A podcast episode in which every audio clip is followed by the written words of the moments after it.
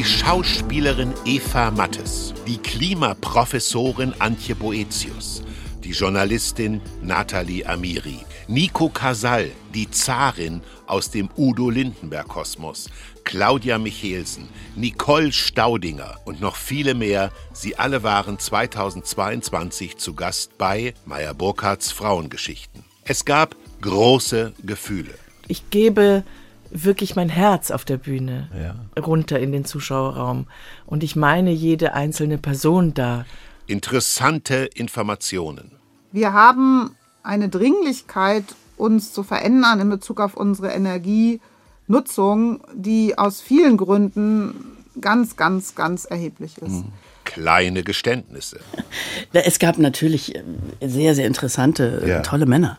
Aber es gab auch einige, äh, der Mann mit dem gewissen Nichts. Ja. Stille Momente. Am Anfang der Diagnose war ich streckenweise sehr sauer auf mich dass ich nicht besser aufgepasst habe, offensichtlich, um nicht krank zu werden.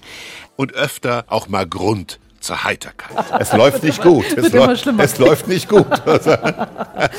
Alle diese Gespräche können Sie hören, unter anderem in der ARD Audiothek.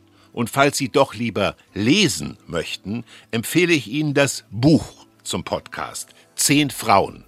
Meyer Burkhardts Frauengeschichten. Freuen Sie sich dort auf inspirierende Gespräche mit Stefanie Stumpf, Karen Mioska, Annette Humpe, Katrin Sass und viele mehr. Und 2023 geht es weiter mit dem Podcast. Bis dahin wünsche ich Ihnen alles Gute. Ihr Hubertus Meyer Burkhardt.